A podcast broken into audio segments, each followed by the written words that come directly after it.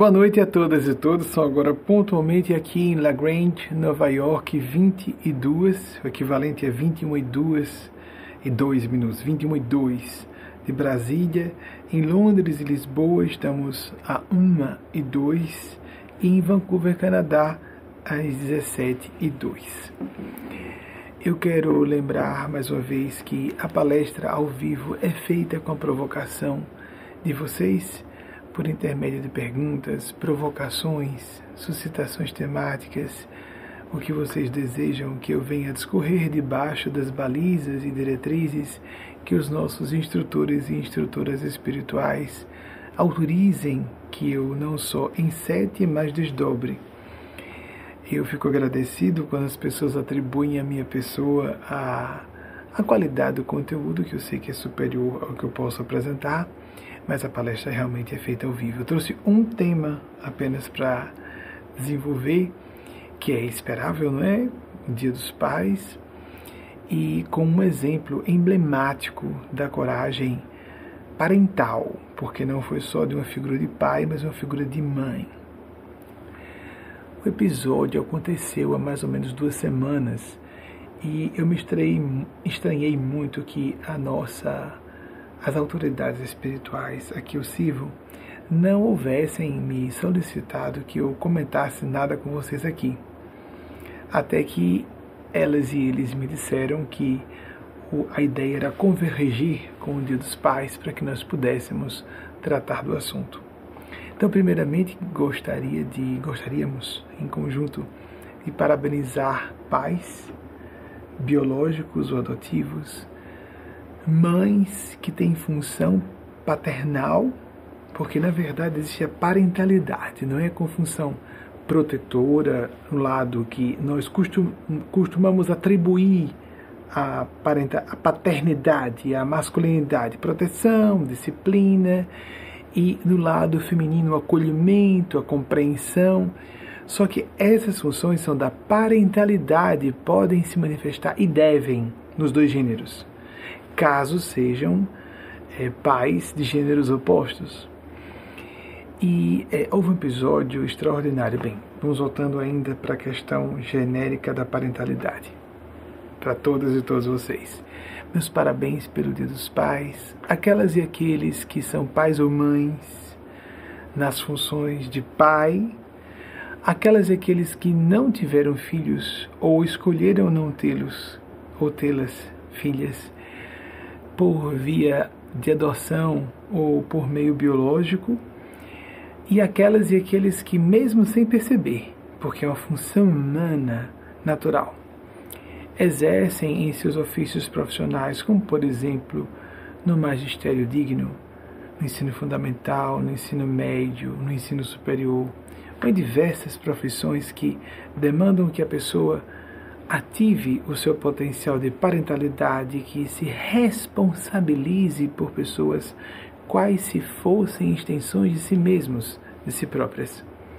A todas e todos vocês e a todas e todos nós, uma exortação em vez de só parabenizar pais e mães, uma exortação a todas e todos nós de agirmos no nível de maior condignidade com essa incumbência divina de altíssima, gravíssima responsabilidade.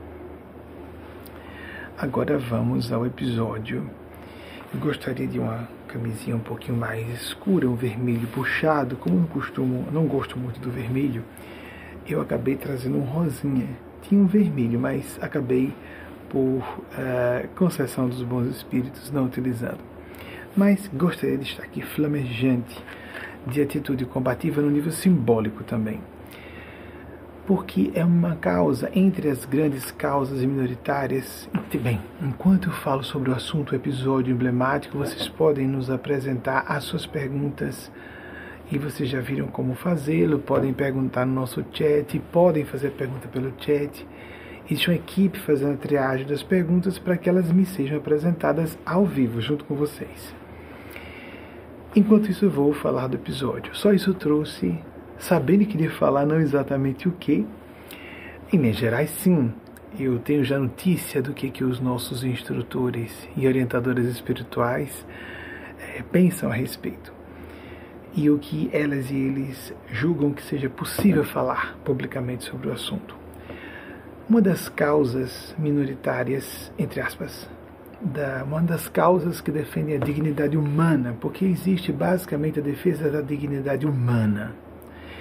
Mas entre minorias é onde nós, é nesses grupos que nós teremos oportunidade, dentro destes grupos, que teremos oportunidade de defender a dignidade de todos os seres humanos. Porque se não houver o respeito ao ser humano entre grupos considerados inferiores, entre aspas, discriminados, não teremos o respeito do ser humano em nenhuma circunstância. A reverência a pessoas com privilégio serão apenas manifestações aparentes de respeito. A homenagem que se preste pelo simples fato de alguém ser branco, ser homem, ser heterossexual, ser instruído, vocês compreendem? Isso é uma ilusão.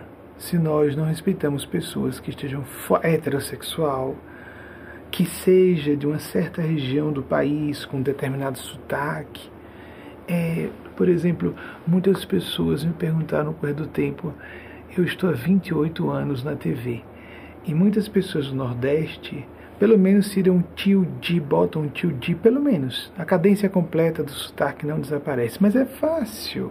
É fácil fazer isso. É um, um para quem conhece o idioma nativo, nós dominamos o idioma primário, é tão fácil fazer isso. Assim como por que declarar publicamente que é gay se você não é óbvio? Exatamente para combater os preconceitos e exercitar a autenticidade, porque nós estamos cansados e cansadas de mentiras e encenações. Pessoas lúcidas, pessoas mais decentes, porque eu vejo decência e honestidade como grau. Mas enquanto vocês fazem suas perguntas, fazem suas perguntas e vão ter tempo de ter suas indagações ou provocações de assuntos filtradas por três, duas amigas e um amigo que fazem esse trabalho, Vou lembrar do episódio que aconteceu recentemente. Vou pedir aqui, já pedi, mas volto a pedir, para colocar ao final da exibição ao vivo dessa palestra no, no, na descrição da publicação em nosso canal YouTube da reportagem do Fantástico, link da reportagem do Fantástico, que dá uma geral sobre o que aconteceu. Os, eu vou colocar aqui para não haver perigo de esquecimento, tá certo? Isso trouxe realmente para falar com vocês. Giovanna, Giovanna Eubank e Bruno Gagliasso estavam numa situação familiar, em momento de lazer, praia portuguesa, poderia ser no Brasil, é questão de ser em Portugal. O racismo está em toda parte. Estavam na praia portuguesa, num lugar onde há pessoas negras e pessoas brancas, cabe em parênteses, é, eu achei bonito quando os dois foram falar sobre o assunto e fizeram questão de usar a palavra pessoas pretas, porque, inclusive, uh, o inglês é o novo latim. E a cultura anglofônica representa a nova Roma. Eugênia chama muito Nova York, onde estamos, de Nova Roma. Não por acaso. Nosso estúdio fica no estado de Nova York e o escritório na própria cidade de Nova York. Para daqui levarmos essa mensagem para o mundo inteiro mais facilmente. Facilita, porque é a capital do mundo simbolicamente e culturalmente, sim, ainda. E é, aqui nos Estados Unidos, a palavra cognata negro e negra é completamente proibitiva. Ainda há uma tendência no Brasil, isso não é uma crítica eles dois, é só uma questão de esclarecimento quando vocês forem assistir ao vídeo. A intenção deles dois, ao falar em pessoas pretas, foi de se nivelarem com o que está sendo a militância negra nos Estados Unidos, o um movimento de é, dignificação das pessoas com pele escura ou mestiças. É, esse movimento muito amadurecido. E eles uh, não admitem de modo algum o uso da palavra por pessoas brancas, do, do, da palavra cognata a negro e negra. Eles preferem o black, que é o preto, ou a preta.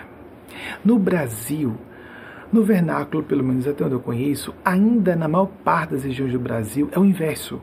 Chama alguém de preto ou preta que é pejorativo E uh, quando nós utilizamos negro ou negra, é que nós estaríamos dando distinção e dignidade à pessoa. Isso pode ser modificado. A intenção deles dois, ao falarem em público, foi caracterizarem é isso mesmo.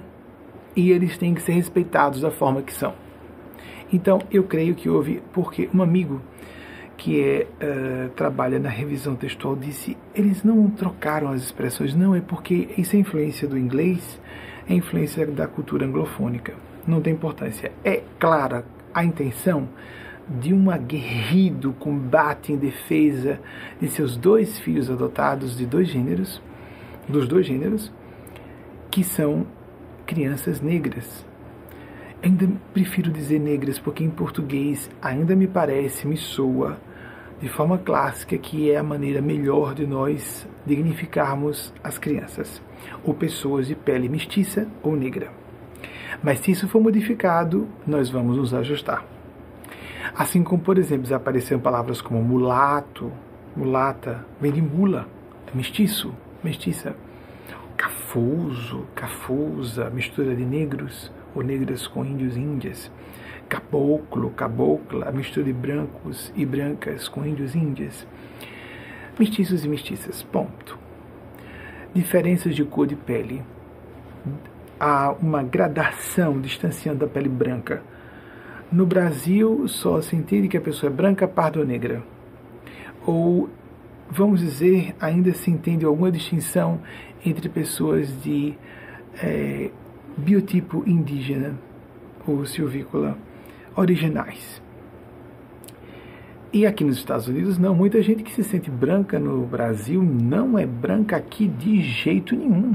Gente pele morena, com um tipo árabe, ibérico, aquele moreno, aquela morena, porque houve uma colonização árabe durante cinco séculos. Muita gente tem pele morena em Portugal, por exemplo, e na Espanha. Nos Estados Unidos, aqui, essas pessoas não são vistas como brancas, mesmo que queiram. Tem muito brasileiro e brasileira aqui que se acha branco e branca e não é.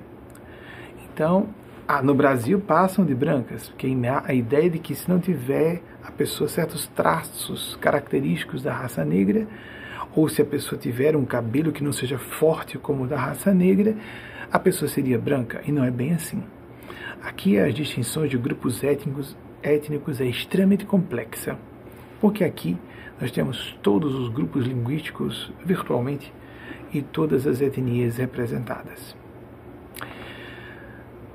Bruno Gagliasso e sua esposa, Giovanna, Giovanna Eubank, lindo o nome dela, fiquei encantado com a, apresentação dela em público. Dois estão de parabéns realmente. Estavam numa praia portuguesa, perto de um ponto turístico importante, isso vocês devem ter visto e está o link aí para vocês verem detalhes. Para quem não teve acesso a isso, porque foi bastante badalado na imprensa. Mas tem que introduzir em linhas gerais o que aconteceu para que eu possa fazer as referências elogiosas corretas, o reconhecimento justo e a apresentação do exemplo para todos os pais e mães e pessoas adultas, pessoas adultas. Não precisamos ter filhos ou filhas adotados ou adotadas negros, negras ou mestiças, ou sermos pais mestiços ou mestiças, negras ou negros, para partirmos em defesa de crianças que estejam sendo atacadas, ou pessoas adultas que estejam sendo atacadas por questão de cor, de pele, pele mais forte, não é isso? Cabelo mais forte, pele branca. É, essa minha pele, por exemplo, é afetada até por essa luz de estúdio, não precisa ser luz do sol, não então, a pele mais fraca, cabelo mais fraco, então.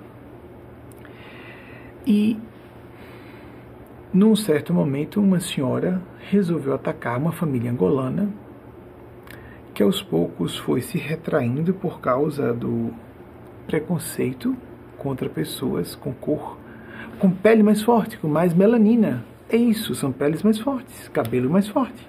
É isso que significa tecnicamente é. Estranho, porque de Portugal, que foi um império invasor, não faz sentido, não faz sentido. O império colonizou Angola, por exemplo, né? que fala português por causa da invasão portuguesa, não faz sentido. a senhora, assim, aquela senhora destemperada dizia: voltem para o Brasil, voltem para a África, coisas do gênero. E de dizer que as pessoas são sujas, sujas? Não, fortes. Mas melanina é pele forte. Vamos falar tecnicamente. É só consultarmos especialistas em dermatologia. Especialidade da medicina, dermatologia. O que, é que significa pele escura, pele mais forte? O que, é que significa o, o cabelo negro de um negro de uma negra? Ou de uma pessoa que pelo menos tem um pouco de mestiçagem, pega um pouco da força negra, tem um cabelo mais forte. Ponto. É isso, é simples assim. Se o assunto é físico e aparência, negros e negras são pessoas mais fortes. Pelo menos o que parece. A parte externa, a pele, é mais forte. Ponto. Ponto e ponto mesmo. Tá bom que digamos que a pele negra é superior, que o cabelo negro é superior se estamos falando em termos biológicos ou de saúde, de ciência de saúde. E a uma certa altura ela resolveu estender o ataque às crianças adotadas pelo casal. A, pelo que eu saiba, a menininha mais velha, Titi, tem um, o garotinho Bless, e tem o filho biológico deles, Zian. Os dois, e o Bank Gagliasso. E eis que aí onde entra o bonito da situação. Pelo que eu peguei, uh, me desculpem, até os dois, caso eles venham a ter acesso a essa gravação, depois, porque está sendo feito ao vivo, transmitido ao vivo, mas caso eles venham a ter acesso, eu peço desculpas se não estiver reproduzindo é, com fidedignidade objetiva o que ocorreu. Mas pelo que eu peguei rapidamente da imprensa e por uma entrevista concedida a eles dois, essa mesma que é colocada no link, que dá uma geral sobre o assunto, eu queria o testemunho deles mesmos. Ele começou a defender, com o pai, a ideia de que o pai protetor, o pai que deve tomar as dores de uma criança e defendê-la, mas era uma mulher como é que um homem poderia publicamente ser muito firme com uma mulher? Aí entra a parte bonita da situação. Ambos estavam, os dois pais, o pai e a mãe, estavam inflamados pelo zelo de proteção de sua prole. A Giovana, que me encantou muito, e o Banque entrou em. É, debulhou-se em lágrimas, prorrompeu em pranto, dizendo: Minha filha nunca me viu tendo que diante dela, ou seja, o cuidado para não ferir psicologicamente a criança, nunca me viu precisar fazer isso, mas precisou. Então, Giovanna, ao perceber que seu esposo, isso não está dito, não foi dito por ela, eu estou fazendo uma leitura minha. E elogioso isso que eu estou dizendo sobre ela. Ao perceber que Bruno não poderia gagliaço, não poderia reagir mais do ponto a que chegou, porque se tratava de uma mulher, ela assumiu a função protetora, a mãe leoa, como mulher branca, levantou o queixo, inflamou-se e chegou às vias de fato. Nós brasileiros e brasileiras somos bastante mais flexíveis psicológica e moralmente para compreender isso. Will Smith foi malhado de forma universal pela, pela cultura anglofônica por ter partido para agressão física quando sua mulher foi humilhada em público. Mas é, vejam, houve uma ofensa gravíssima, houve humilhação diante das câmeras da dignidade feminina de um assunto clínico, uma enfermidade que a privava até de se manifestar o, a, a, o cabelo, a cabeleira, o que for. Na mulher é muito, tem um significado emocional e simbólico bastante pronunciado, o que nós homens não vamos compreender. Eu não me incomodo da minha calvi com minha calvície, por exemplo. Acho que tem até a ver com minha personalidade, minha identidade, mas para as mulheres isso é um problema. A plateia aplaudiu sem graça e Will Smith não teve é, a, vamos dizer, como poderia dizer, em uma, uma momento, um momento solene, Seria uma finesse especialíssima a pessoa falar, subir ao palco para discutir com ele, argumentar que ele estava sendo é, é, indistinto, não cavalheiresco, ofensivo, impróprio naquele gênero de humor que é zombaria com uma infelicidade de alguém.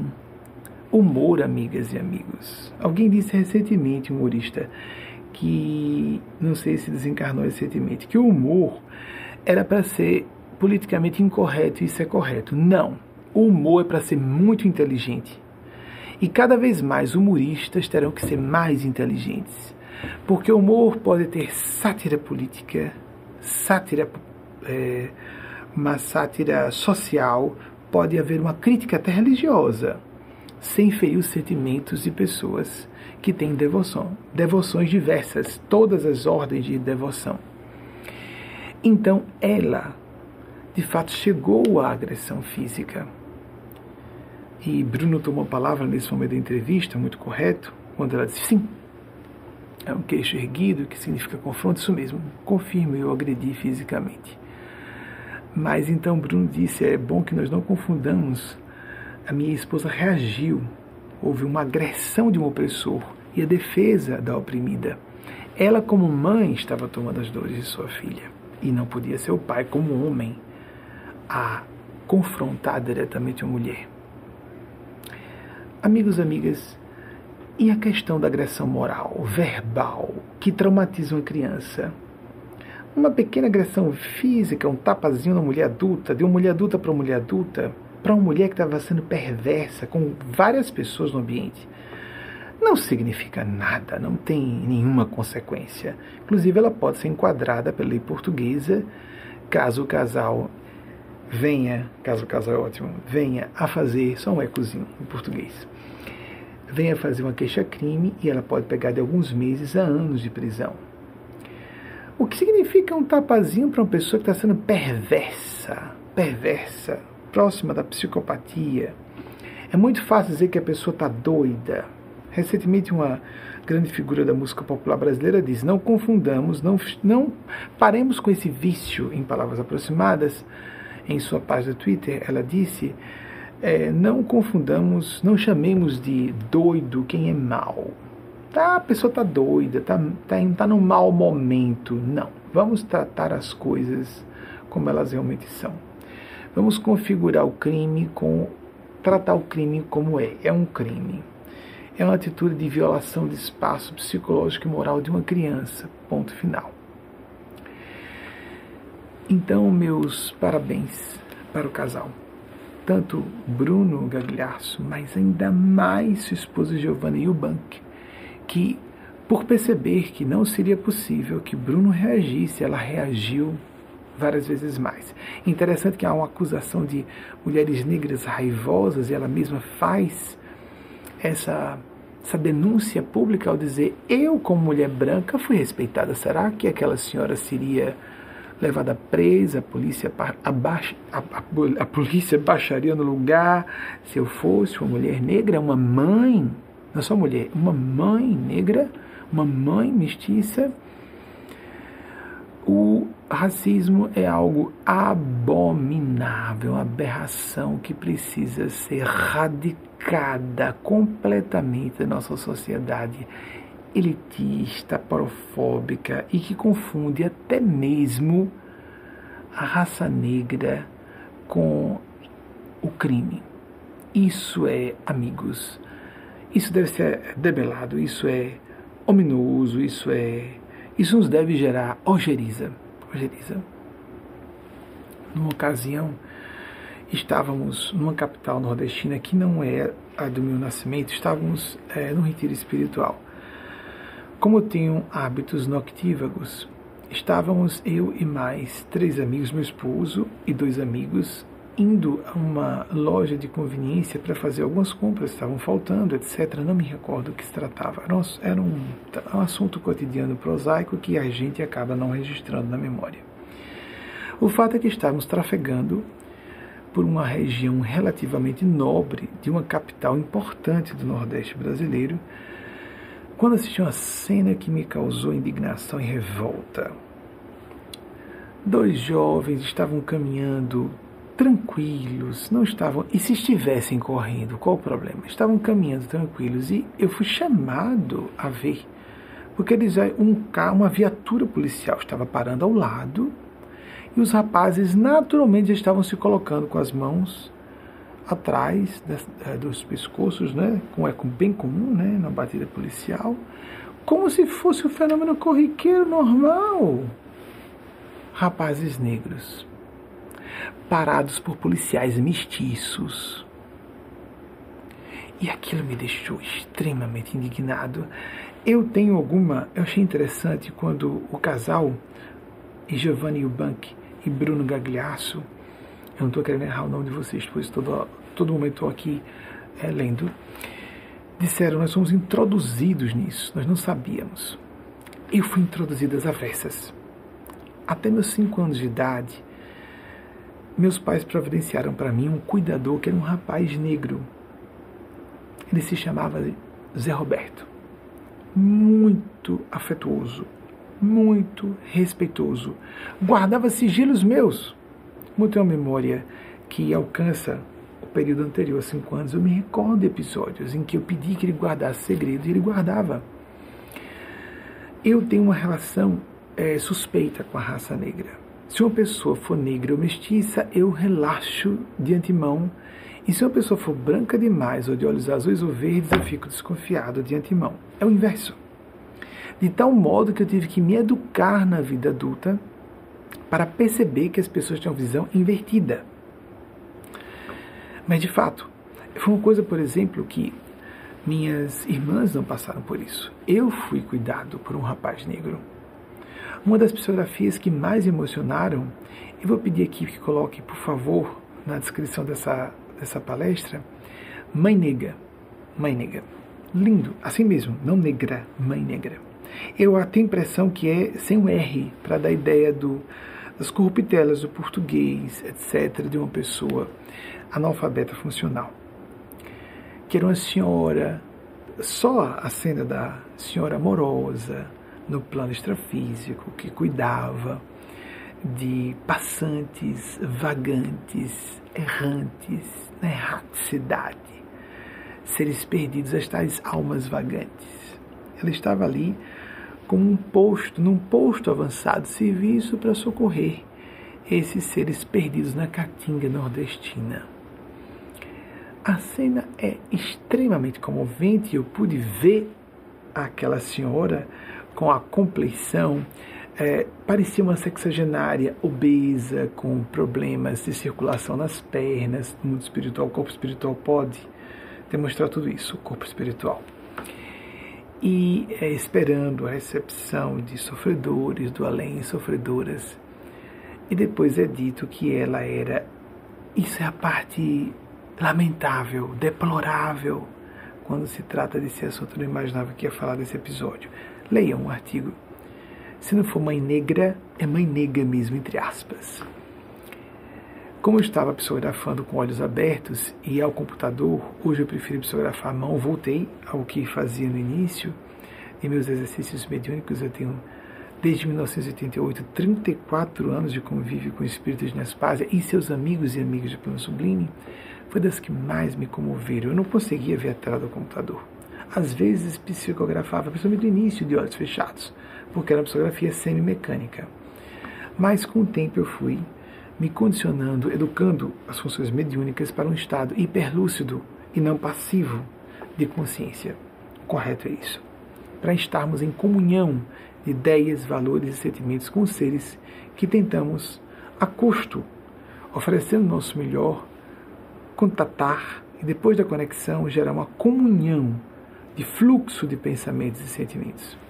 Vale a pena que vocês leiam. Maniga, é isso mesmo. Confirmado, eles vão colocar o link na descrição, eu recebi nos anos 2000, mais ou menos em meados ou primeira metade dos anos 2000.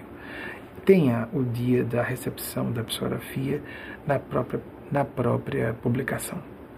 Então, queria parabenizar enfaticamente a atitude setembro de 2003. Obrigado, muito obrigado. A nossa equipe está me ajudando. Agora as fotos, parabenizar. Giovana, eu fiquei encantado com a sua fala, a sua emoção, o seu interesse, a sua indignação justa da mãe zelosa, protetora. Bruno Gagliasso e Giovanni Banchi, Bruno Gagliasso, meus parabéns. Vejam, é muito fácil que pessoas brancas, de olhos claros, muito bonitas, fiquem fúteis. Quando a pessoa nasce em posição de privilégio, ela fala privilégio e continua sensível e demonstra compaixão, ela tem mais mérito, não menos. Atenção, mais mérito e não menos. Um casal branco, bonito, heterossexual. Escolheram adotar crianças negras. Merecem nossa homenagem. As duas crianças são africanas, tanto Titi como Bless. Bless é o rapazinho, menininho. E Zian é o filho biológico que surgiu depois. É muito comum que casais, isso é um fenômeno recorrente. Isso aí é o Louvre atrás, viu, amigos e amigas? Por causa da pirâmide, deu para reconhecer o Louvre atrás. Então vejam, muito bonitos, muito festejados, brancos, olhos claros, heterossexuais. Para que isso de adotar crianças negras? Parabéns, por isso mesmo, mais mérito, mais mérito. Aí outra foto deles, o, a criancinha de olho, é branca de olhos claros como eles, porque a, criança é biológica, filha deles, o que é menininho Zia, e eles já estão preocupados em educar a criança mergulhada nesse universo para tratar os irmãos e defender os irmãos. Pelo que eu entendi, estava subentendido isso, estava implicado na conversa deles. Ele já está imerso nesse universo para defender os irmãos, porque eles vão estar nos mesmos ambientes e serão tratados de modo diferente. Há uma só causa: a causa defesa das mulheres. A causa, ainda existe isso, é impressionante. A causa defesa de pessoas de pele escura, em qualquer grau de morenice, vamos dizer. No Brasil não se vê muito isso, né? Principalmente se a pessoa tiver o cabelo liso, frágil, frágil e tiver traços mais finos, mas é morena, a pessoa acha que não está sofrendo preconceito. Está. Menos, mas está. E aqui, muito. Latino. Latina. Ponto. E não adianta ser branco como eu se não falo inglês sem o sotaque próprio do nativo da primária. Nós, ou pessoa, o, o sujeito que fala como idioma nativo ou como uma língua primária, se alguém falar um inglês melhor, pergunta: que sotaque é esse? De onde é? De onde é, como se fosse, você não me engana, de onde você está falando, qual, qual é a sua, o seu país de origem. Então, o preconceito é sempre monstruoso, por isso eu faço questão da autenticidade de as regiões do Nordeste, onde as pessoas fazem um tio de, naturalmente, na Bahia, no Ceará, mas outras regiões em que não. E eu vejo algumas pessoas, por uma questão de preocupação em serem aceitas, vão fazer um tio de, pelo menos na TV, não é? Não. Se alguém, amigas, amigos, é normal, eu tenho Delano Motê, que reside conosco, comigo e meu esposo. Ele é do Rio de Janeiro, ele fala o tio Dio o tempo todo. É normal, é da região dele. Eu e Wagner somos do Nordeste, ele de Recife, Pernambuco, de Aracaju, Sergipe. Não falamos o tio Dio em nenhum momento. A questão é de respeitarmos as nossas origens. E o curioso é que sotaque não é erro de português. E o que acontece em relação ao Nordeste do Brasil, nas, principalmente nas classes mais cultas, é que o português falado é mais próximo do escrito. E assim nós cometemos menos erros. Isso que é considerado normal no português falado no Sudeste e no Sul, não é no Nordeste. Trocar os pronomes e os tempos verbais, perdão, as conjugações verbais, a concordância verbal.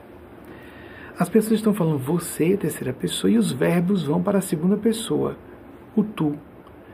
Isso dói nos ouvidos de quem é mais esclarecido no Nordeste. Nós não utilizamos. Delano, quando veio morar comigo, primeiro fomos esposos, depois é que terminamos o relacionamento. Quando eu disse a ele: tenha precognição, vai chegar outra pessoa. E chegou. Avisei-o antes de ele fazer a transferência de residência. E graças a Deus eu não sabia que existia isso. A promoção do laço, do nível da conjugalidade para a irmandade de espírito. Eu não sabia que era possível e eu vivi para saber que existe. Porque às vezes podemos ser amigos ou amigas, principalmente quando há é, a sociedade parental que não pode ser dissolvida E, mas assim, a distância, mas morando na mesma casa, foi conflituoso no início, mas conseguimos sublimar, graças a Deus. Tem um grande amigo irmão em Delano, e Wagner, meu esposo, inclusive, tem uns traçozinhos de inveja da relação de intimidade, de conversa, de abertura, de confidência entre mim e Delano, porque somos da mesma geração. Ambos temos uma mentalidade de homens homossexuais, que Wagner parece que não é muito da turma, parece-me que é um, tem a mentalidade de homem, a forma de pensar e sentir, porque afeta a forma de pensar e sentir de homem hétero. Eu, eu gostei quando alguém propôs lá atrás que existe o heteroflex. Me parece, ele jura que não, mas tudo bem. Antes mim só teve relacionamentos com mulheres. então, é, e ele inveja essa, essa amizade, essa intimidade, essa paridade de valores, interesses e gostos que é próprio de pessoas da mesma geração. Delano é de 69, eu sou de 70. Wagner nasceu só em 88. Quando começamos nosso relacionamento, ele tinha 20 anos e eu tinha 37 para fazer 38. Então, a diferença era imensa. Foi outra experiência que eu tive que ter para quebrar um preconceito mesmo, meu, o etarismo, que é o relacionamento entre pessoas de gerações diferentes Assim como existe também o etarismo acontece quando discriminamos uma pessoa para uma atividade profissional, julgando que ela não tem idade mais para exercer um ofício, francamente. Basta ver a questão da, se a pessoa ser competente ou não para aquela função. E a gerontofobia, que todo mundo vai sofrer. Pode ter olho azul como for, pode ser loura ou louro como for. Quando chegar à terceira idade, todo mundo vai ser discriminado por estar na terceira idade. Mas todas e todos sofremos preconceito, todos nós e todos, todos e todas somos portadores de preconceitos. Devemos vigiá-los para que não sejamos tomados por eles.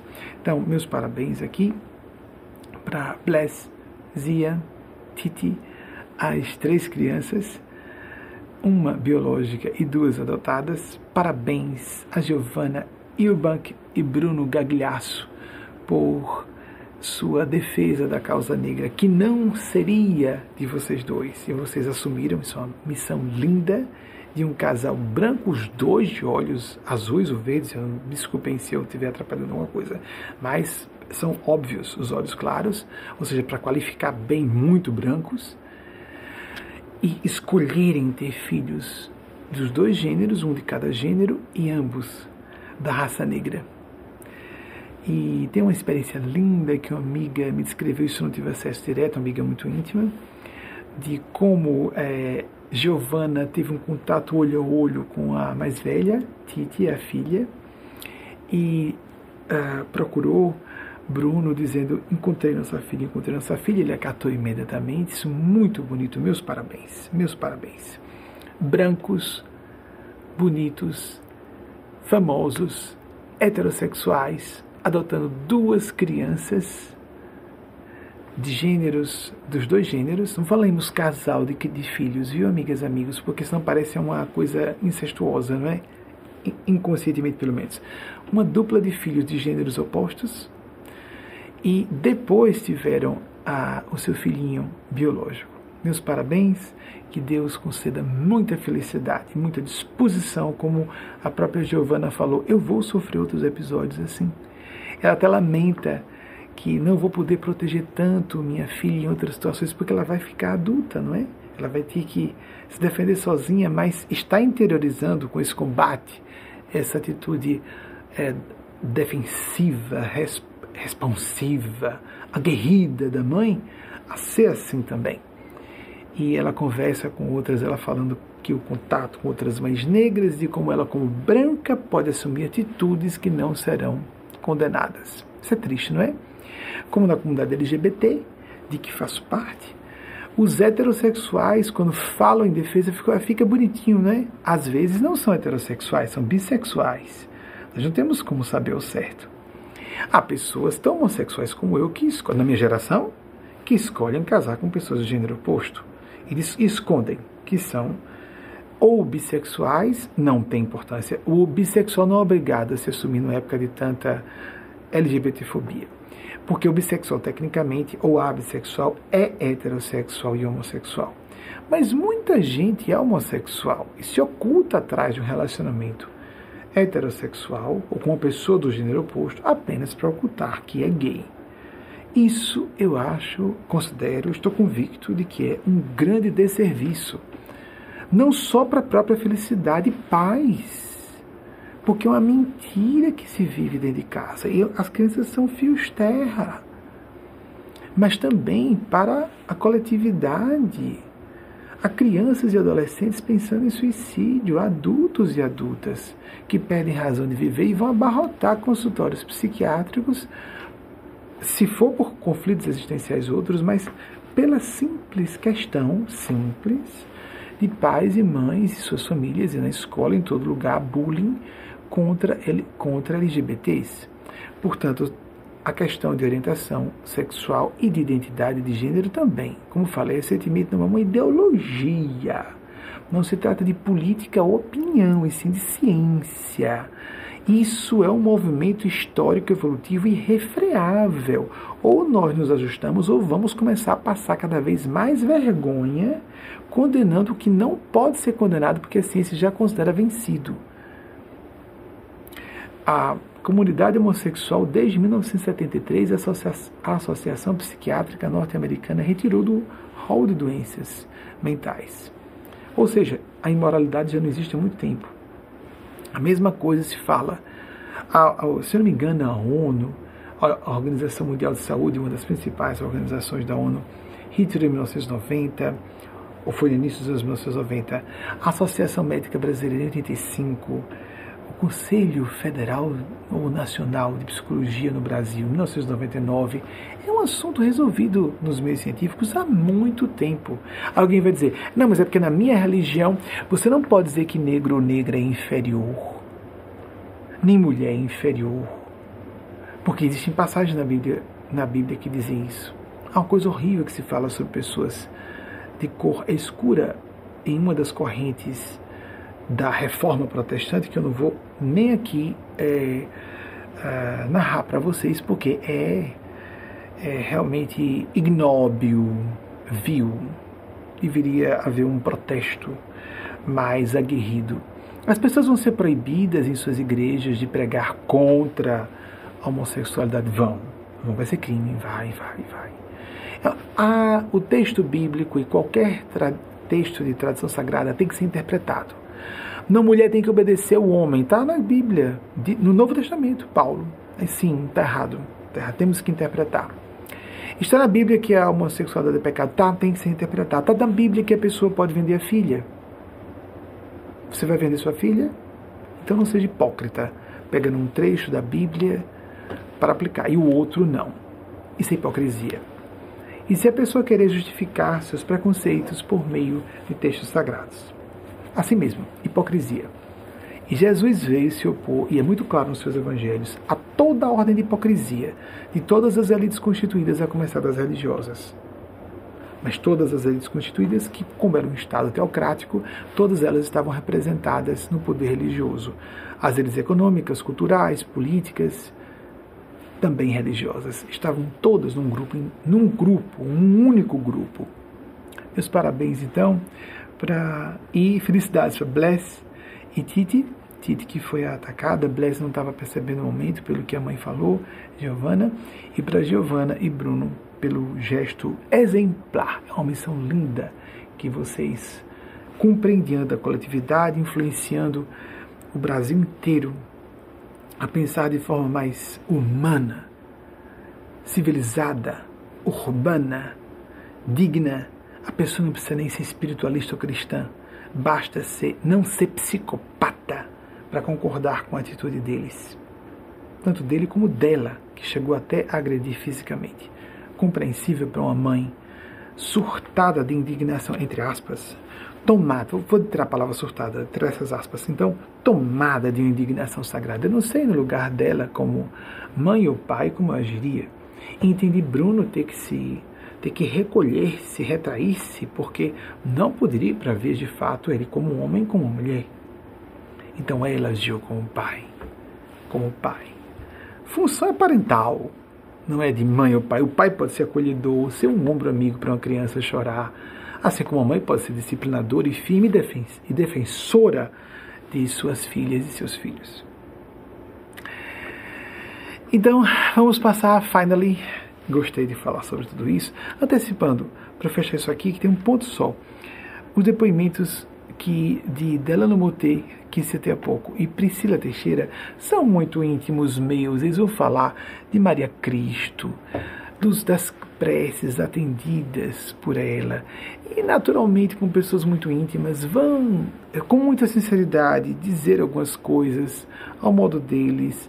Tem os exagerinhos normais de amigos íntimos. É claro que pessoas íntimas conhecem também nossas, nossos, nossos elementos menos felizes.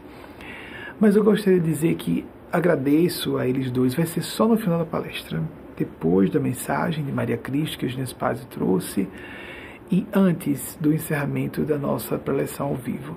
Mas quero agradecer de antemão a Priscilinha. Priscilinha, um beijo no seu coração, amada, e dê um beijo no seu coração também, está no dois pisos acima aqui nesse mesmo prédio. E no seu coração, os corações dos dois, espero me tornar um pouco a pessoa que vocês veem em mim. Eu sei que é sincero, fico agradecido, mas vocês compreendam, eu tenho que tomar decisões em grupo não só entre os espíritos, mas os encarnados também, equipe. Essa publicação tem que ser feita. E eu sou, às vezes, volto vencido, porque eu tenho um poder de veto. Lógico, eu sou o principal responsável.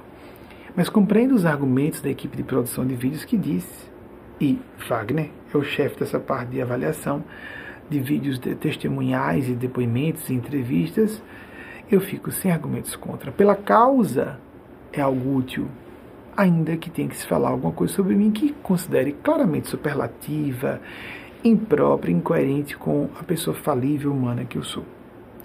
Vamos então abrir as perguntas de vocês para finally começarmos a parte ao vivo. E não sabia que ia demorar tanto, eu achei que ia ficar um pouquinho mais, mas tanto Bruno como Giovana merecem essa fala e uh, com todas as, todos os louros pela atitude meritória. Vamos então passar a primeira pergunta de vocês.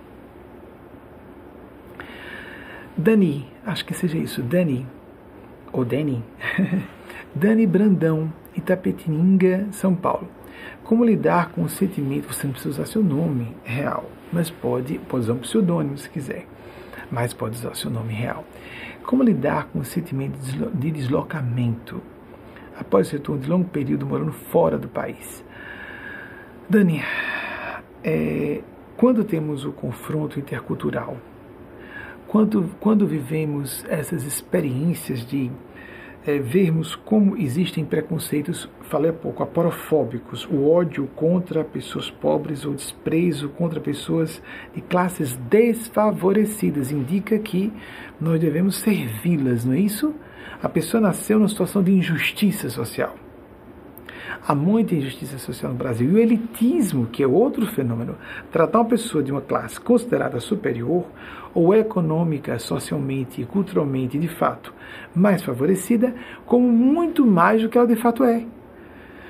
Os dois eventos que parecem distintos se reforçam, assim como existe o par de opostos de aparentemente não são, eles se reforçam na, nos seus efeitos, nos seus frutos mefistofélicos, diabólicos, nefastos da de misoginia de colocarmos, depreciarmos mulheres e o machismo, o patriarcalismo, patriarcali, ou patriarcalismo, exalçarmos o valor de homens. Os dois têm efeitos é, equivalentes muito próximos. E no Brasil, uma sociedade muito injusta, nada igualitária, isso é muito dolorido. Quando você fala isso, eu me lembro de Jane Austen, Austin de 1775 aqui, por favor, me ajude. Eu sei que há alguns meses, eu não sei se chega a meses, eu citei Jane Austen, grande autora inglesa que viveu entre os anos 1775 e 1817. Jane Austen disse: Eu estava quieta, calada, o correto seria isso. Eu estava silenciosa, mas eu não era cega. Então, muitas vezes, nós vamos ter que fazer de conta que não sabemos alguma coisa e sermos mais educados, educadas, polidos e polidas, mas corteses só a tal medida, porque nossa consciência começa a nos chamar à responsabilidade e podemos acusar, por exemplo, comportamentos elitistas em nosso ambiente, onde estivermos no Brasil, por exemplo. Uma situação boba à frente de uma loja de conveniência, recentemente, foi na segunda-feira passada eu estava com Wagner à porta, fizemos uma compra em alguns minutos, ficamos ali fazendo lanche no carro. Minutos, minutos. Segunda-feira de manhã. No espaço de poucos minutos, vimos duas cenas que no Brasil seriam bizarras.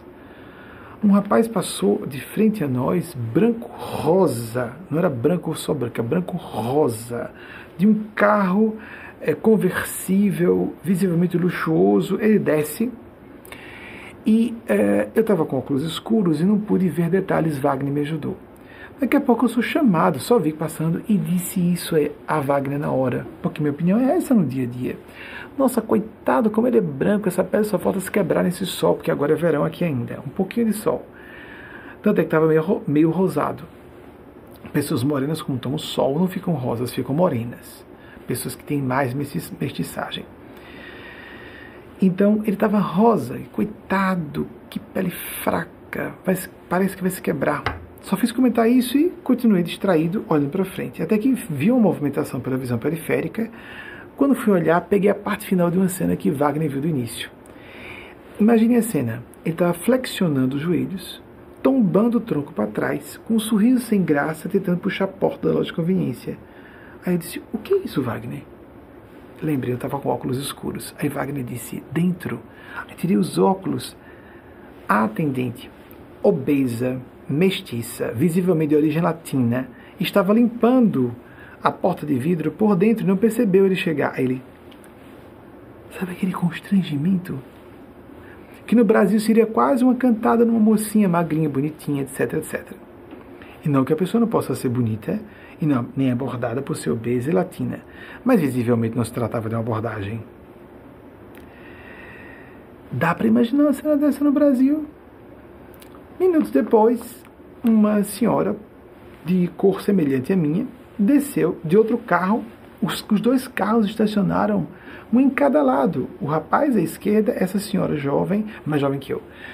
À direita, ela desceu e de repente fui chamado a atenção que, ao entrar, de novo pela visão periférica, ela puxou a porta para dar entrada a alguém. E eu fui ver quem era. Nós homens temos menos visão periférica. Era uma mulher completamente negra, negra pura, raça pura, ou seja, pele muito forte e muito obesa, que veio como acontece na militância de empoderamento da raça negra, com queixo erguido, como se julgasse que aquele favor era devido. Vocês conseguem visualizar isso no Brasil? Isso acontece aqui assim, no dia a dia. E o racismo existe, e é poderoso aqui, mas no Brasil é infernal. A falta de comportamento igualitário é infernal.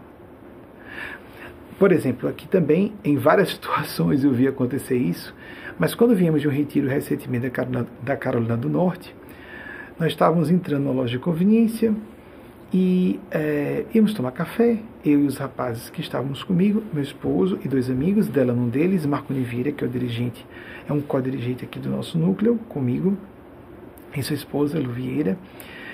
E é, quando estávamos aproximando, eu lamentei, que pena que esse rapaz, tão jovem, um rapaz de entre 19 e 21, só dava para perceber que era maior de idade, mesmo porque estava fumando. E aqui não se vende cigarro a menores de idade, não é?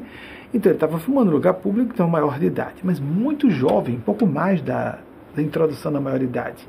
19, 20, 21 é o que eu especulo. E no carro, antes de descer, pouco antes de apear, eu disse aos rapazes, que pena, tão jovem, já fumando, arrebentando com o organismo.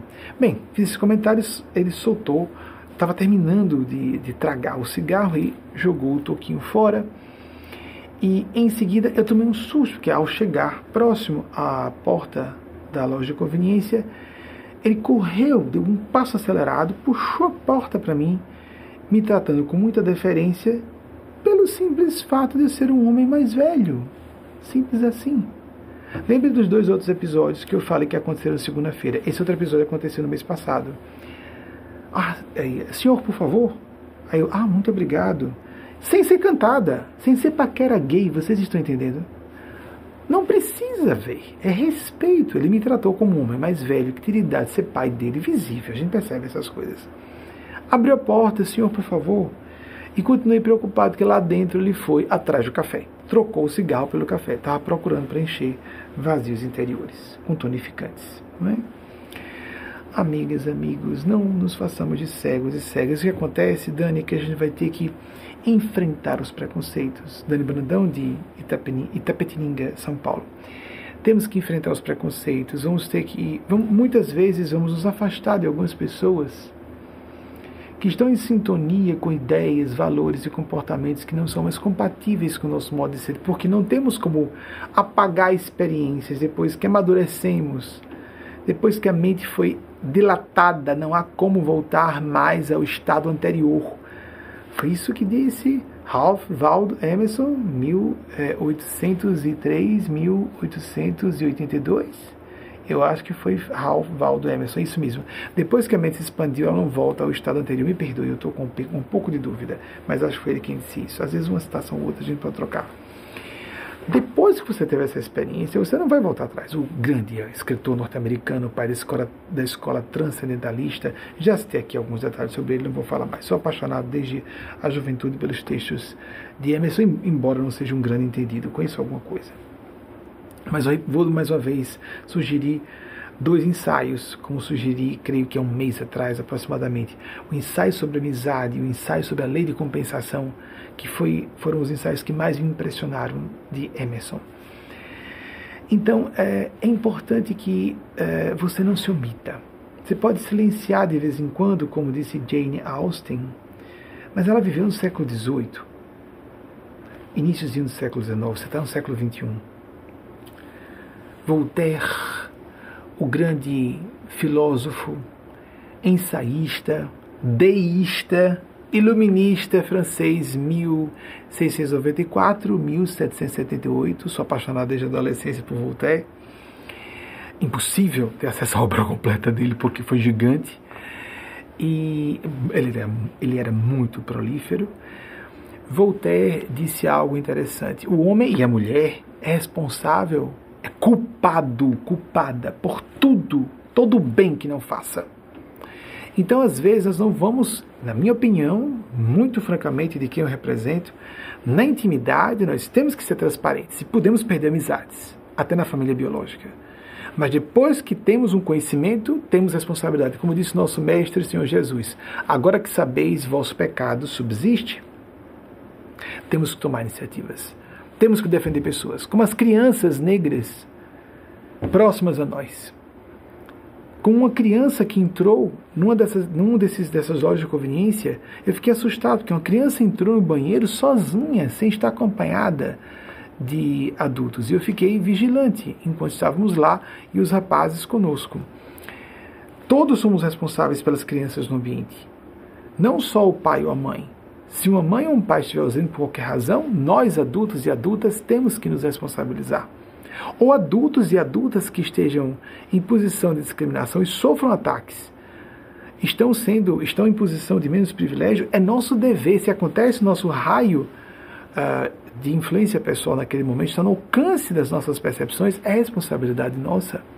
Temos que fazer alguma coisa. Não nos envergonhar, não nos constranger esse na semana passada, Blaise Pascal, o, tudo ele, era tudo, né? filósofo, teólogo, esses homens eram extraordinários, grandes gênios do plano sublime que reencarnaram. É, filósofo, teólogo, acho que foi na semana passada que eu citei, matemático, físico, é, Blaise Pascal, 1623-1662. Ele disse: a única vergonha que existe é não ter vergonha. Sim, a gente pode ter vergonha também pelo ego, a gente pode ter culpa pela consciência, mas a gente não pode se paralisar. Não pode se omitir completamente. Temos que fazer alguma coisa, reagir. Isso é fraternidade, é amor par excellence.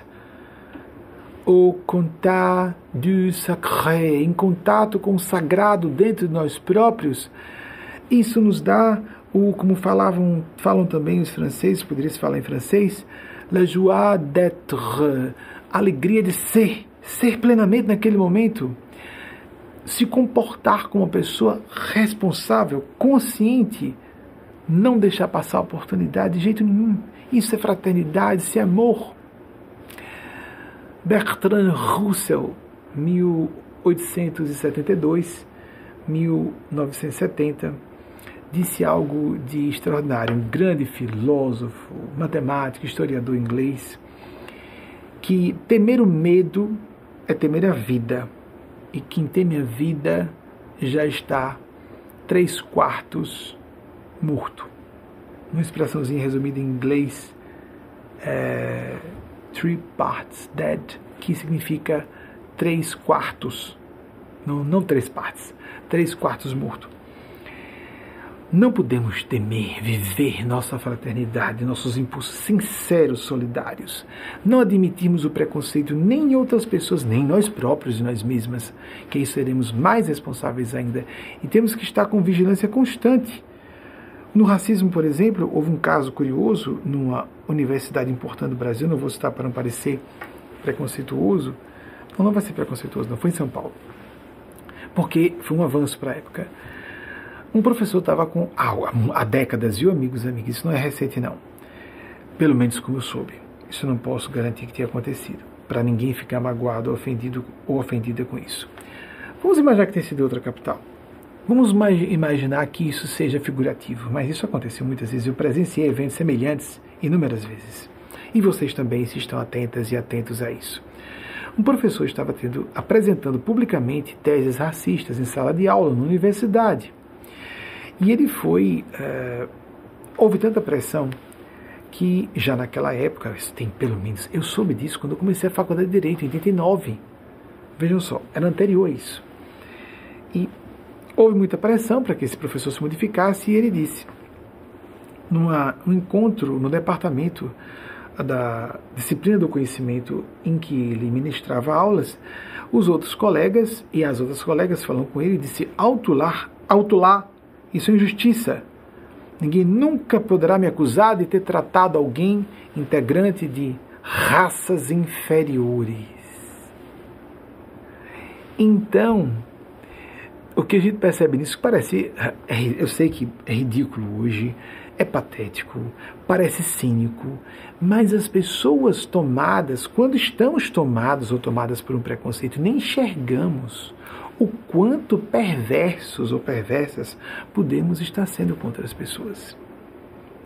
De uma perspectiva, de uma retrospectiva, de uma perspectiva do futuro, é fácil olhar para trás e achar ridículo. Mas quem hoje diz que é absurdo se eu vivesse naquela época do, do, regime escravagista brasileiro, eu não partilharia. Talvez tivesse sido um senhor de engenho, ou uma senhora de engenho. Inclusive que às vezes trocamos a cor da pele, o gênero, etc., para aprendermos experiências novas. Mas isso jamais pode justificar a tese reencarnacionista, qualquer comportamento de ataque, porque há pessoas que vêm em posição de grande desvantagem para poder exercitar e exemplificar resignação, mas também combatividade, porque eram pessoas muito passivas no passado, se submetiam muito à opressão e agora vem numa situação em que elas precisam reagir, ter voz. Quantos autores e autoras, não é? Mas é isso mesmo. Vou citar só mais um sobre esse assunto.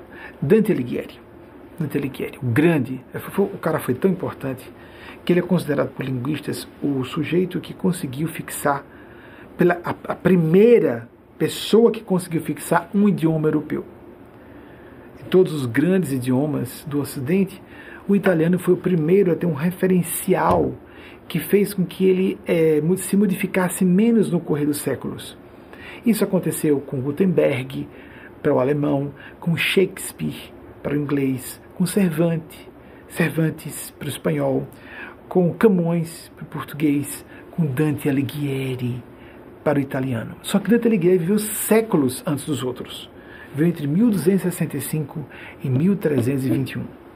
Dante Alighieri, um, um grande escritor italiano, e que na época eu tenho a impressão que ele era florentino, nasceu em Florença. Eram cidades-estado, todos vão se lembrar, que conhecem um pouco de história.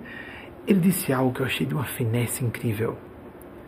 Se alguém vê uma necessidade e espera que a pessoa com a necessidade lhe peça, é tão é, cruel ou desumano, acredito que a tradução seria mais ou menos isso, tão, tão cruel ou desumano, ou desumana, como a pessoa que se recusasse a dar assistência depois que recebesse o pedido.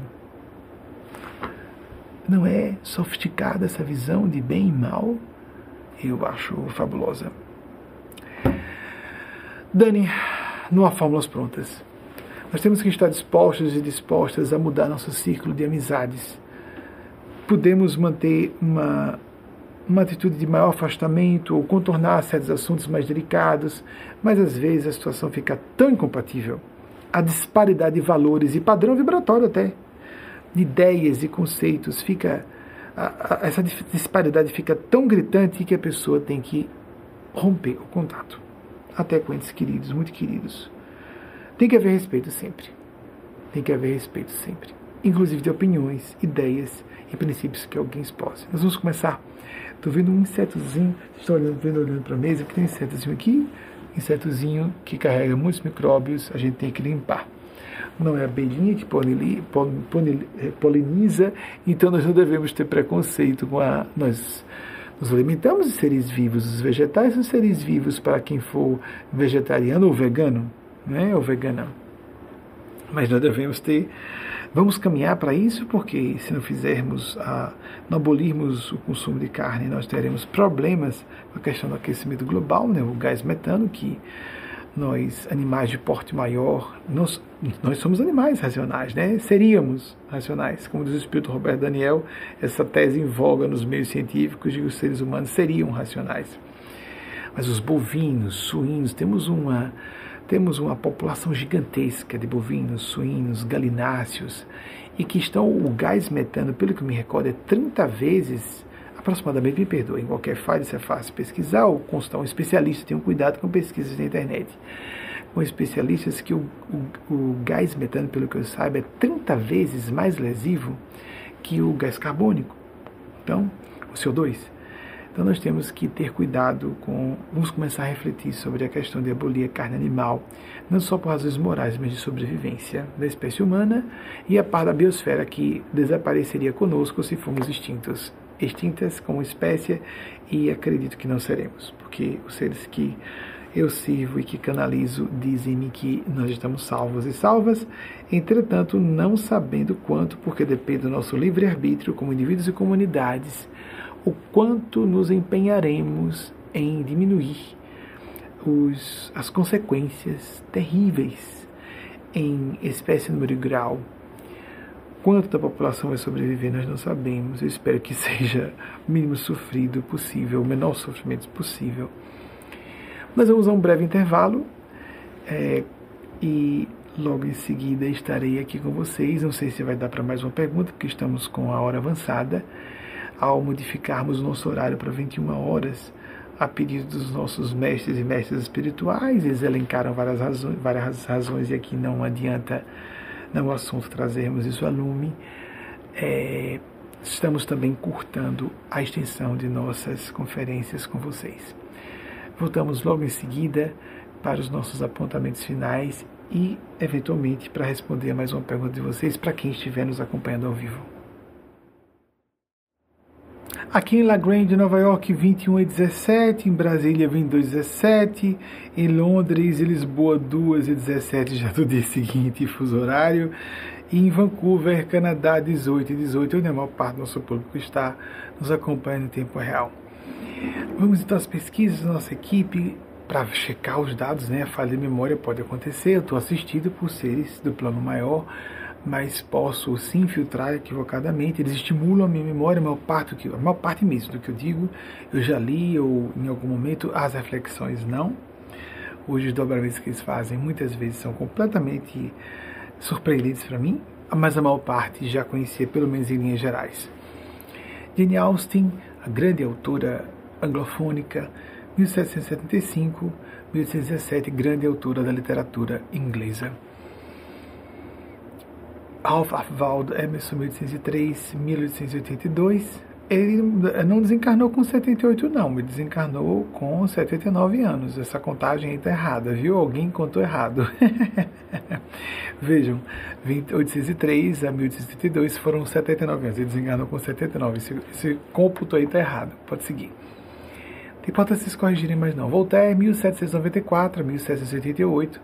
Eu conheci ele ter morrido com 84 anos, amigos, amigas era o ano que ele completaria 84, é isso. Ele completaria 84 e ele estava com 83. Pronto, muito bem. Próximo, por favor. Blaise Pascoal, citamos recentemente, 1623, 1662. Mais alguém? Se tem mais alguém? Bertrand Russell, 1872, 1970, quase 100 anos. É, veio óbito no ano de meu nascimento, nessa encarnação. Mais alguém? Dante Alighieri, sim. Florença, de fato, estava com dúvida se ele nasceu em Florença 1265 a 1321. Estava é, um pouco mais velho que eu quando veio óbito. Na época, as pessoas vinham a óbito muito cedo, né? Longevidade, os recursos médicos, hospitalares, é, não, não, temos nem como começar a comparar com o de hoje. Sanitarismo, alimentação, medicina preventiva, era um horror. Era a base de a pessoa ter uma boa constituição e alimentar-se relativamente bem, mesmo assim está sujeito a tudo, não era pré-antibióticos e tudo mais, não é? Muito bem. Mas alguém não, né? Sim. Retirada a homossexualidade do rol das doenças mentais foi mesmo, então, os, ah, então as datas são certas, vejam. Eu só tinha muita segurança da Associação Americana de Psiquiatria em 1973, eu achava que era 90 embora tivesse deixado aberto para o início dos anos 90. 1990 pela Organização Mundial de Saúde, Conselho Federal de Medicina do Brasil, 1985 e 99 Conselho Federal de Psicologia. Que bom que eu acertei as datas, que bom. Estava com um pouco... Fiquei tristinho por não estar muito seguro dessas datas, mas estavam certas, felizmente. Mais alguma coisa? Muito bem. Amigas e amigos, aqui nós fazemos só provocações. As respostas, obviamente, fica, eu sei que fica óbvio para qualquer é, pessoa mais esclarecida e que tenha um pensar e um sentir críticos de boa qualidade que eu não estou fechando as perguntas e nem elas podem ser fechadas. A intenção de fechar uma pergunta já é pretensiosa e intrinsecamente com essa intenção já descabida, equivocada e levando a comportamentos preconceituosos, por, preconceituosos porque parte inclusive do pressuposto que a pessoa tem como esgotar o tema. Então, impossível. Né? Nossa inteligência humana é limitada para um público heterogêneo como esse. São para provocar. É importante que tenhamos um hábito semanal de contato com uma é, uma egrégora, um momento místico em que, em tempo real, hoje tão bom que podemos fazer isso sem estar presencialmente com outras pessoas, à distância, como vocês fazem, em qualquer parte do Brasil ou do mundo podem nos acompanhar. Basta conhecer o português fluente para que nos acompanhem. E mais que isso, você pode acompanhar sua missa católica, seu culto evangélico, sua palestra espírita kardecista. Nós não somos kardecistas. Quem acredita em reencarnação, mediunidade e espiritualidade, a pessoa é tida logo como kardecista no Brasil. Não, não, não, não. Temos as várias manifestações do sincretismo afro-brasileiro, por exemplo, que andaram sendo atacadas recentemente, não é?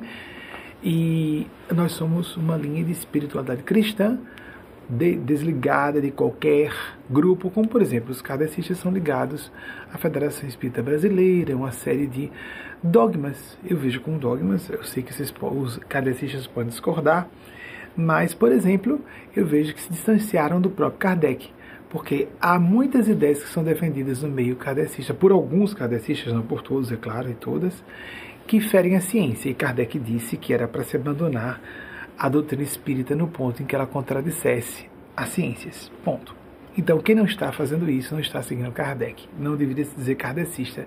Deveria se dizer ah, partidário da doutrina espírita brasileira. Mas kardecista mesmo, a rigor, não. Discute-se o divórcio. Kardec colocou no livro mais religioso, o Evangelho segundo o Espiritismo, publicado em 1864 no uh, capítulo 5, no, no item 5 do, item, do capítulo 22 do Evangelho com o Espiritismo, divórcio, é questionado. Kardec, numa vanguarda incrível, e já estava falando sobre isso em 1864. ficamos 20 anos no meio cadecista. Somos muito agradecidos por ter passado por lá. Mas em, mil, mil, em 2008, ficamos em 1988 a 2008, eu me senti dentro do meu espírito quando eu li o Livro dos Espíritos, em fevereiro de 1988. E saímos em grupo em dezembro, 14 de dezembro de 2008. Estamos, portanto, já quase 14 anos desligados do movimento cadecista, com todo respeito a quem pertence à Igreja Católica, às igrejas diversas evangélicas, a igreja ou a doutrina cadecista, todas elas a pessoas de bem, lógico, ateus e ateias de bem, decentes, que nos acompanham. Gostam, gostam da forma do cara pensar, vamos ouvir. Ele acha que tem espíritos aí, né? É, é. Eu garanto a vocês que o princípio do distúrbio mental é a desconexão com a realidade, ter uma visão fragmentada e distorcida da realidade. Se uma experiência místico, espiritual ou psíquica nos dá uma percepção ampliada da realidade, eu creio que seja exatamente o inverso da loucura, não é? a não ser que eu quisesse atribuir a seres abstratos um mérito meu. Também não faria sentido, não é? Se eu assumo publicamente que não são, embora existam os estudos a respeito da minha mediunidade e há pessoas que se detiveram nisso. Devemos publicar nessa semana uma pérola que temos guardada da professora doutora Daniela Costa, que foi responsável por abrir a única cátedra no Brasil inteiro de justiça restaurativa na Universidade Federal de Sergipe. Está tá guardada essa pérola desde 2016, vai ser publicada essa semana. Depoimento dela aqui a respeito do salto quântico, etc. Uma série de pudores me fizeram passar muito tempo sem publicar. Ela foi exibida é, na íntegra uma vez em nossa palestra e depois, parece que metade, nem íntegra, na íntegra. E trechos dela num documentário que era sobre o fenômeno das não mortas e que se converteu num documentário que era meu respeito da mediunidade. Foi assim que os espíritos conseguiram me tapear, contornar os meus pudores naturais, né, amigos e amigas? A minha equipe produziu, a equipe da instituição, minha equipe que eu digo está debaixo de minha responsabilidade, produziu o, o filme que foi dividido em dois e foi publicado. Né? Foram publicados ambos.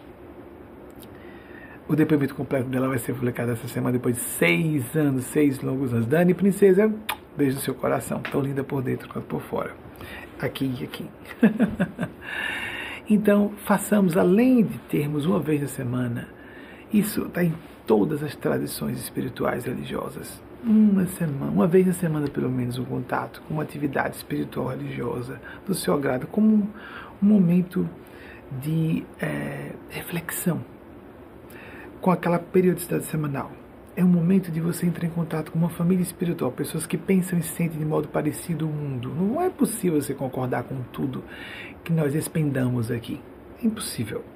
Há muito assunto aqui subjetivo, de caráter piniático, tem seus vieses aqui ou ali de projeção de questões biológicas, biográficas, biológicas sim, temperamento, biopsíquicas, biográficas, dessa, de outras reencarnações. E, por outro lado, é, nós devemos fazer sempre o filtro por nossas consciências. Sempre o filtro por nossas consciências. Ninguém tem autoridade para falar em nome de sua consciência. Reitero, ninguém tem autoridade para falar em seu lugar em nome de Deus. A questão toda é saber o que é nossa consciência, que não é preconceito, que não é educação religiosa, formal, moral que recebemos da sociedade ou do meio acadêmico, que diz que temos que ser ateus ou ateias às vezes, dependendo de qual seja a disciplina, a disciplina acadêmica porque senão somos pessoas estúpidas ou desinformadas, isso é puro preconceito. E adeístas, ateístas, muito instruídos, muito esclarecidos. E assim como nós devemos procurar enxergar a experiência disciplinar diária de oração, de meditação, de prática de comunhão com o mundo espiritual, com outras dimensões de consciência, cotidianamente todos os dias por pelo menos 15 minutos. Há tantas correntes a ajudarem você, se você quiser. A yoga que está renascendo no mundo inteiro, as dezenas de milhões de pessoas que são novas praticantes da yoga. O movimento mind, mind, Mindfulness, que está ajudando muitas pessoas da mesma sorte. Mas essas correntes, elas não têm normalmente uma teoria, é, não tem a teoria no bom sentido de um conjunto de ideias e uma principiologia, uma deontologia que o ajude, que a socorra, é, que lhe dê alguns referenciais para você depois escolher o que serve para você, segundo essa ponderação bem refinada, com autocrítica, para ver isso eu estou pegando porque eu gosto, isso me fere meu preconceito, fere meu preconceito. Então eu tenho que enfrentar isso aqui. Fazer ponderação, aqui existe isso. É uma linha de uma corrente, uma linha, uma escola de pensamento espiritual cristão, como há outras. Existem endossos celestes que chancelam endossos divinos, fenômenos concentrados num lugar só. Não a minha pessoa, não endossam a minha pessoa, continuo sendo humano, falível como qualquer pessoa mas o discurso inicial maiúscula que eu canalizo desses seres, ai de mim se eu não der testemunho de quem são, de onde vêm esses seres, e preciso reverberar com muita ênfase, com a minha convicção d'alma, porque eu os conheço há três decênios, mais de três decênios, alguns desses espíritos. E com o correr do tempo, cada vez de modo mais profundo, mais seguro, e trazendo para vocês o fundamental. Os espíritos me disseram: vou trazer uma intimidade bem recente. Só os dois rapazes que moram comigo, meu esposo e esse amigo irmão, souberam disso.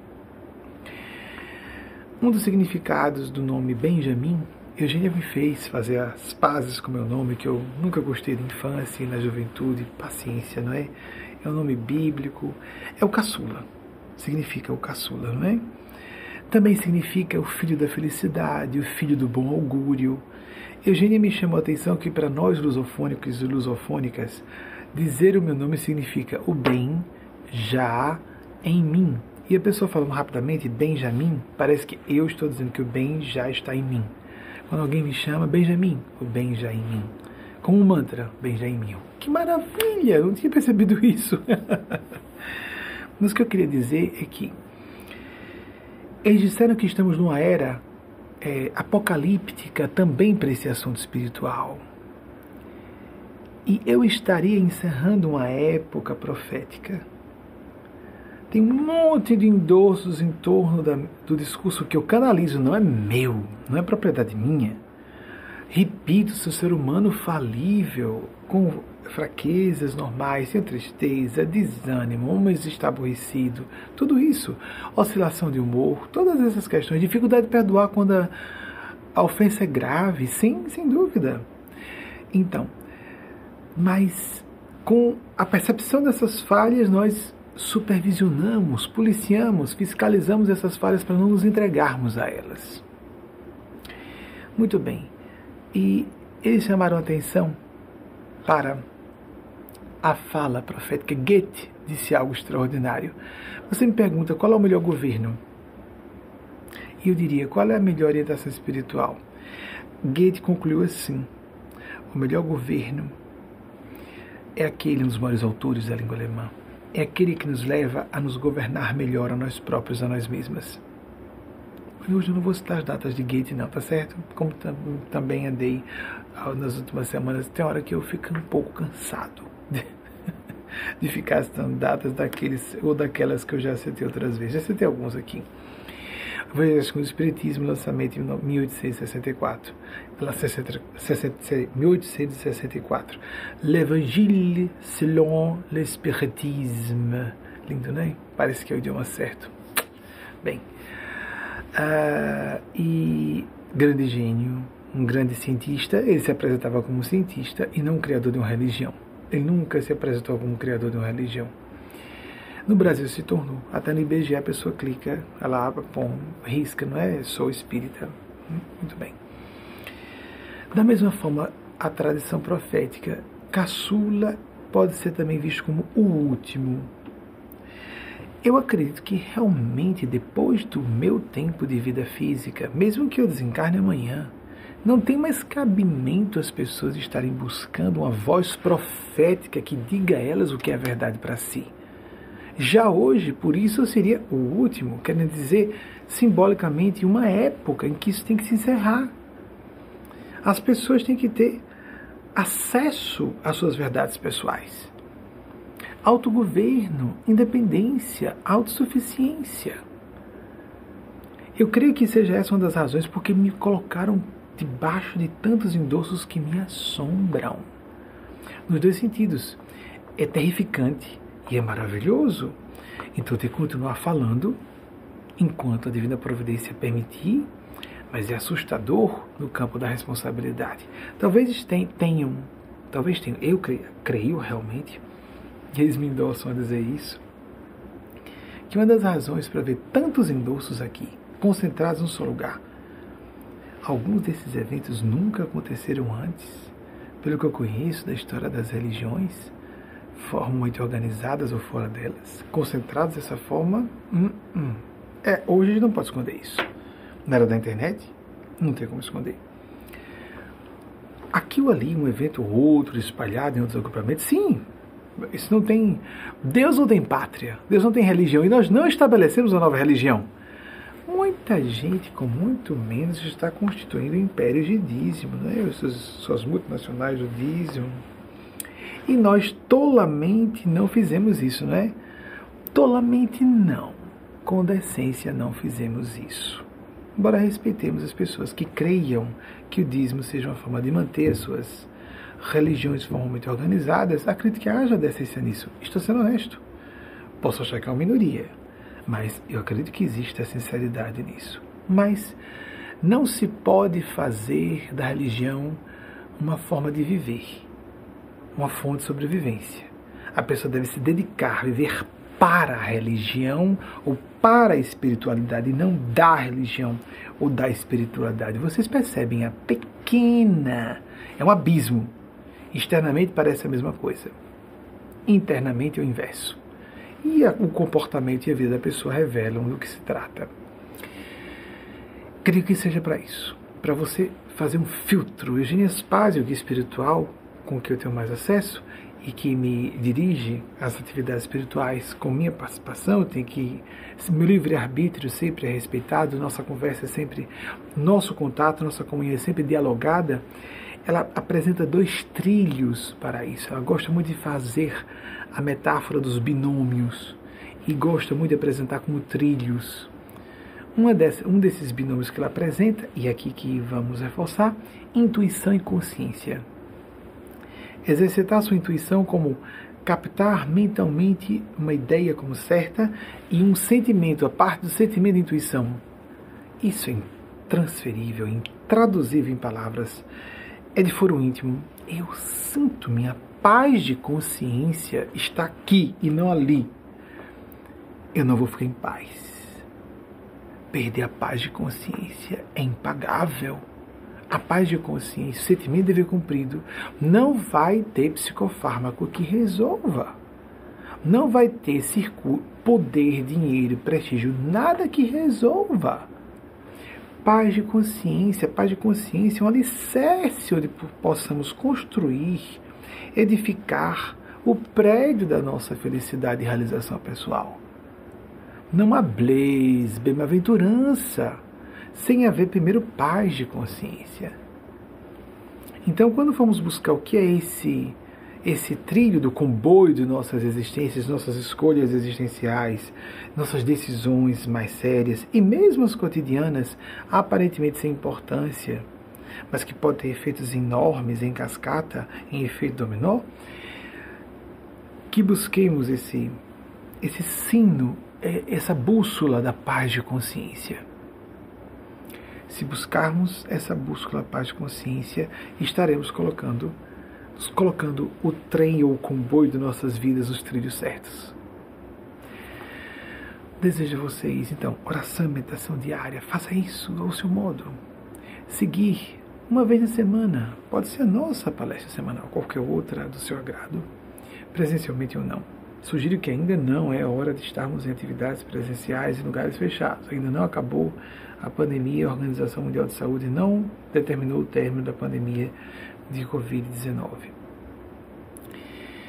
E, sobremaneira, tornar coerente quanto possível, também acho que coerência, assim como decência e empatia e piedade são graus. Aumente o seu grau de coerência entre suas convicções e o seu comportamento. Isso vai trazer, é um benefício pessoal. A fraternidade, como o perdão, o desapego, é um benefício primeiro que trazemos para nós mesmos, nós próprios, e depois transbordamos para outras pessoas. Nós vamos encerrar nossa participação dessa semana canalizando mais uma vez. Atribuam todos os erros da minha fala, ou o que vocês consideraram erro, quer estejam certos, certas ou não, à minha pessoa. E peço desculpas por minhas falhas humanas e atribuo a maior parte dos acertos realmente aos mestres e mestras, ou guias espirituais, ou anjos de guarda, ou Espíritos Santos de Deus. A terminologia religiosa muda, o fenômeno é o mesmo. A esses seres que, por mercê divina, a misericórdia divina, me dão assistência, porque o trabalho inicial maiúsculo é deles e delas. E eu sou um mero porta-voz. Tenho que dar esse testemunho, as pessoas acreditando ou não, Alguns já sabem que é um fato, estão cientes. Eu estou convicto, eu sei disso, eu vivo isso, essa realidade há três décadas, mais de três décadas, desde 1988, e cada vez de forma mais profunda e intensa, sem deixar de enxergar a realidade física, social, econômica, política que me cerca, cerca é uma e não enseguece. Porque se a pessoa ficar só com essas realidades, ela se enseguece. Mas se houver uma realidade, eles deixam escapulir alguma coisa para que eu fale algo mais. Para que tenhamos uma visão ampliada da realidade, não restrita, cheia de pânico. Para uma pessoa sensível, desesperança, angústia, tormento. Não vamos esperar uma alacridade, uma, uma felicidade à base de um carrossel de delícias. Isso não existe no universo adulto humano e na condição né, da existência humana. O sofrimento é um fenômeno inarredável, mas que nós tenhamos um pouco de critério para buscar o espírito de serviço solidário, que não é de santidade, não é de virtude excepcional, é da condição humana, da empatia, do espírito de amizade e fraternidade, de que o casal que aqui fizemos referência, Bruno e Giovanna, são exemplos eh, excepcionais no campo da celebridade no Brasil. Tem pessoas que nascem assim, para cumprir uma grande missão diante da multidão de maneira emblemática, né, como é o caso deles dois. Que vocês tenham uma excelente semana. Que Nossa Senhora, Nosso Senhor Jesus e o grande anjo abençoem a cada um e a cada um de vocês, seus entes queridos e projetos pessoais. Assim seja. E a seguir vocês vão assistir a mensagem que a nossa mãe crística Lembremos que dizer que uma mulher ou uma mãe não pode ser crística é blasfemo. Porque é o mesmo que dizer que Deus não pode ser mãe. As revelações são gradativas, até Kardec falava sobre isso. A cada época nós vamos adaptando o pensamento cristão. Jesus esperava que isso acontecesse, para não termos apenas um referencial masculino. Ele, o Pai par excellence, para a nossa cultura ocidental cristã. Mas ela também, como mãe, como outra figura parental, porque precisamos dessas imagens antropomórficas que nos ajudem a sentir a divindade mais próxima de nós. A mensagem que Eugênia Spásia trouxe Maria Cristo e a seguir os depoimentos de Delano Moté, o chefe do Departamento de Revisão Textual do Salto Quântico, e Priscila Teixeira, que era a dirigente do departamento de tratamentos energéticos e que não existe mais porque não há encontros presenciais durante a pandemia. Um, um amigo irmão do espírito e a outra uma prima que é irmã do espírito. Mas, mais uma vez, agradecendo as falas deles e querendo dizer de novo, explicitando as opiniões deles, agradeço, foram sinceras, eu os conheço, mas eu não, não subscrevo, não assino embaixo do que eles dizem. Gostaria de me tornar mais para estar à altura de, do que eles falaram. Mas sobre os guias espirituais, sim, eles estão falando dos meus mestres e mestras. Sim. Dos seres que eu represento. Sim. E Maria Cristo. Sim. E nosso mestre, Senhor Jesus. Sim. E Gabriel Cristo que visitou Maria e a fez grávida de Jesus. Sim. Da divindade maternal e paternal, binômio indissociável, porque Deus está acima de qualquer definição de gênero ou de qualquer pares de opostos que nós tenhamos como conceber a nossa limitadíssima condição cognitiva humana. Até o próximo domingo, se a Divina Providência nos permitir, assim seja.